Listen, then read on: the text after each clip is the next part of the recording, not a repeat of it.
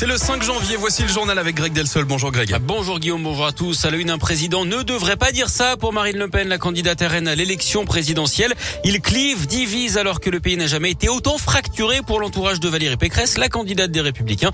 Fabien Roussel du Parti communiste dénonce un propos indigne et irresponsable du président de la République. La classe politique choquée hein, par les propos tenus par Emmanuel Macron dans une interview accordée à Aujourd'hui en France. Le président dit vouloir, je cite, emmerder les non-vaccinés et on va continuer de le faire jusqu'au bout. Des propos qui ont entraîné une nouvelle suspension de séance à l'Assemblée nationale en plein débat sur le pass sanitaire. L'examen du projet de loi reprendra cet après-midi. Les députés ont quand même eu le temps de relever l'âge à partir duquel le pass vaccinal sera exigé. Il passe à 16 ans au lieu de 12. Pendant ce temps, le nombre de cas de Covid explose en France. Plus de 270 000 en 24 heures. C'est du jamais vu. Près de 3 000 nouvelles hospitalisations, 297 décès.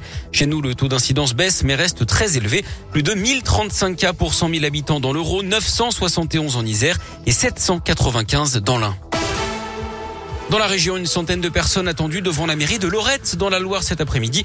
Les défenseurs de la cause animale se mobilisent à partir de 14 heures pour demander notamment le départ du maire Gérard Tardy. Les suites hein, de cette affaire de chèvres abattue par des chasseurs après avoir causé des dégâts dans le cimetière de la commune.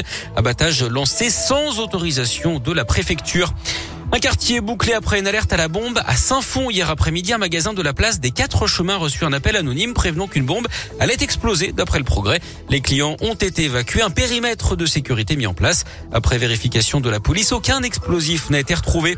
Un geste héroïque. Dans l'un, dimanche, trois ados ont sauvé la vie d'une femme qui menaçait de se jeter sous un train à Bourg-en-Bresse.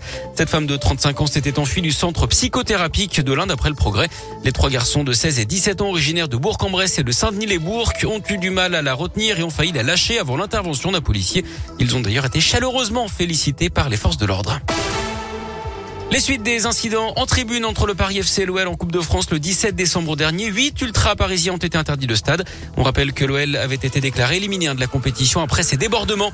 Et puis plus qu'un mois avant les JO, on est à J-30. Les Jeux de Pékin euh, dans 2022 auront lieu du 4 au 20 février en Chine. L'équipe de France est orpheline de Martin Fourcade. Mais on a quand même des chances de médaille, hein, Philippe Lapierre notamment, avec des athlètes de la région. Oui, et d'abord en biathlon, la sélection des tricolores sera dévoilée mi-janvier et on devrait y retrouver Simon Détieux, l'Indinois, champion olympique en titre, puisque souvenez-vous, il faisait partie du relais mixte sacré en 2018. Il aura envie de regoûter alors. L'Isérois Emilien Jacquelin, leader de la Coupe du Monde, a aussi des espoirs de médaille, tout comme son dauphin au classement, Quentin Fillon-Maillet. En patinage artistique, souvent favori, mais jamais titré, le duo Gabriela Papadakis, Guillaume Cizeron va tenter de faire au moins aussi bien qu'il y a quatre ans et sa médaille d'argent. Les Clermontois, quatre fois champion du monde et actuellement dixième au classement mondial. L'Isérois Kevin Emos, lui aussi, espère briller. Et puis en snowboard, la lyonnaise d'adoption Chloé Trespeuch participera à ses troisièmes jeux en bronze à Sochi et cinquième en Corée. Elle peut viser un nouveau podium. Merci Philippe. On suivra aussi bien sûr les poids lourds de la délégation française Tessa Worley, Alexis Pinturo en ski alpin ou encore Perrine Lafont en ski acrobatique. Lafont la forme. Bien sûr.